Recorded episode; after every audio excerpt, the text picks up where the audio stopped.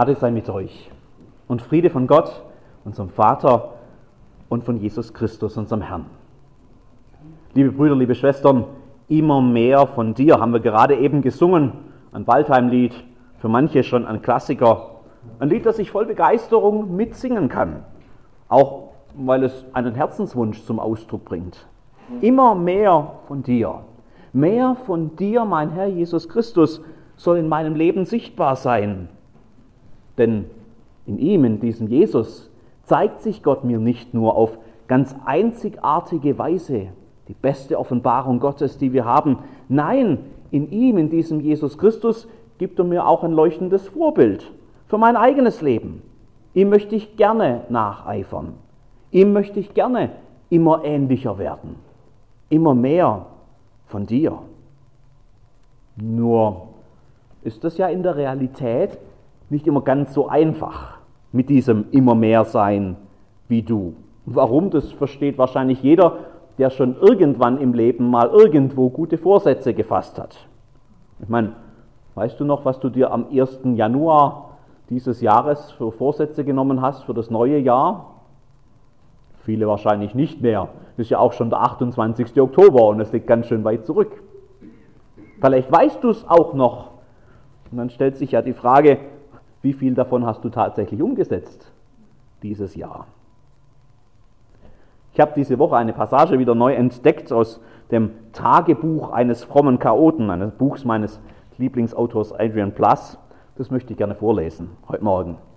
Ein Tagebucheintrag. Mittwoch, 1. Januar, 1.30 Uhr nachts. Anne schläft längst, ich nicht. Zahnschmerzen. Mein Gebiss steht in Flammen. Aber wenn ich schon wach bin, da kann ich auch gleich meine Vorsätze für das neue Jahr schriftlich niederlegen. Erstens, jeden Morgen werde ich Anne eine Tasse Tee ans Bett bringen. Sie verdient es.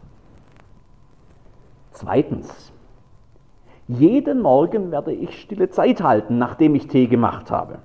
Werde Gott mehr von meiner Zeit schenken. Er verdient es. Mittwoch, 1. Januar, 10 Uhr bei der Arbeit. Entsetzlich. Ich bin hundemüde, nachdem ich noch so lange auf war und über meinen Vorsätzen gebrütet habe. Und vergaß den Wecker zu stellen, sodass wir alle verschlafen haben. Anne war auf 100. Mein Sohn Gerald grinste auf seine unnachahmliche Weise, die einen auf die Palme treiben kann. Zu spät im Geschäft, keine stille Zeit, Zahnschmerzen entsetzlich.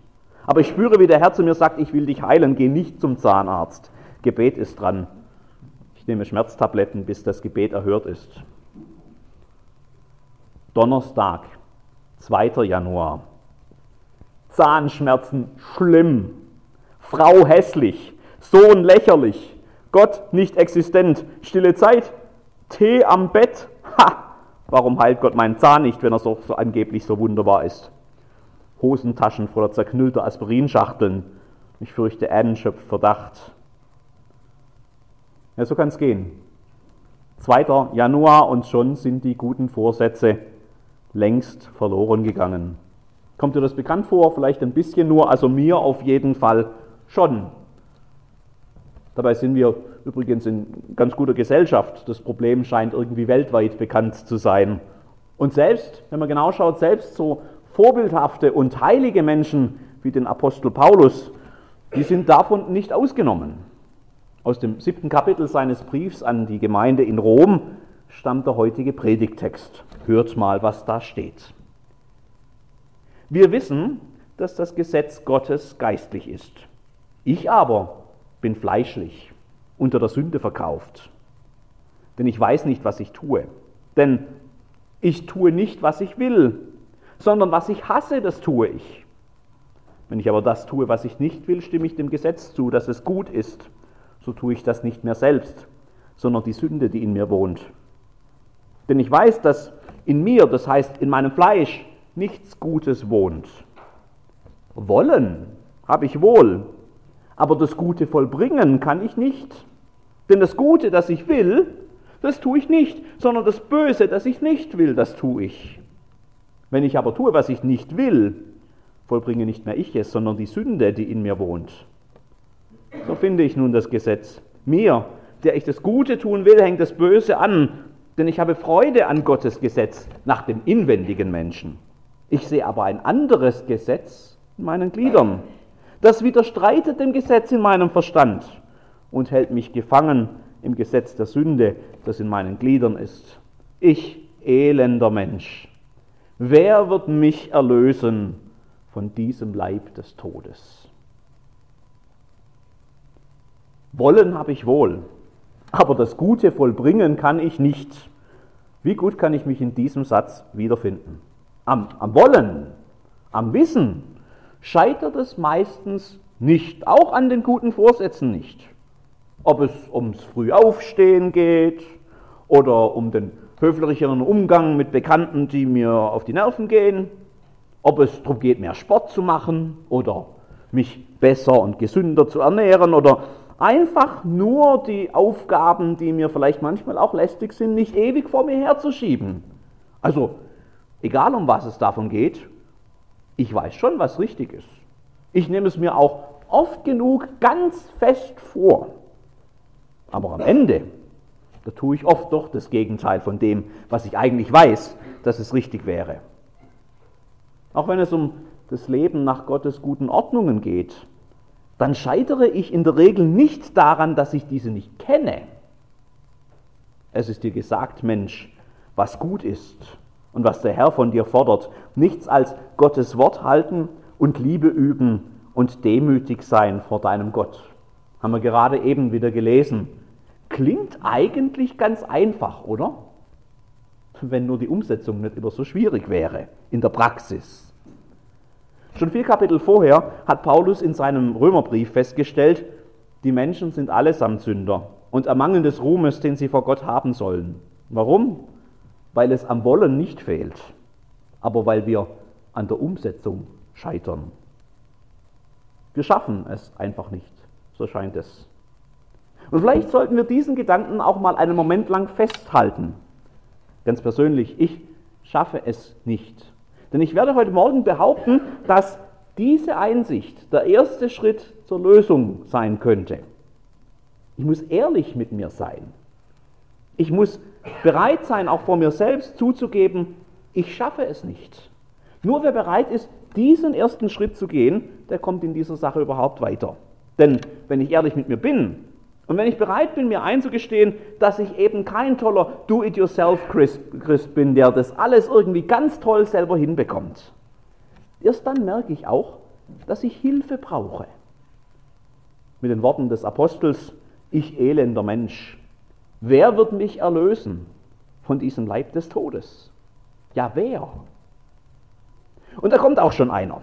Das Menschen bester Freund und Gefährte, das Lieblingstier aller hilflosen Versager, darf ich vorstellen, den Canis porcinus interior, zu Deutsch der innere Schweinehund.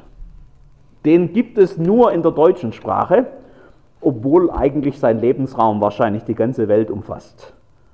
Egal ob auf der Couch vorm Fernseher oder beim Einkaufen oder bei den Hausaufgaben oder auch beim Nichtmachen der Hausaufgaben oder beim Müll rausbringen oder egal, überall wo Menschen sind, da ist der Canis porcinus nicht fern.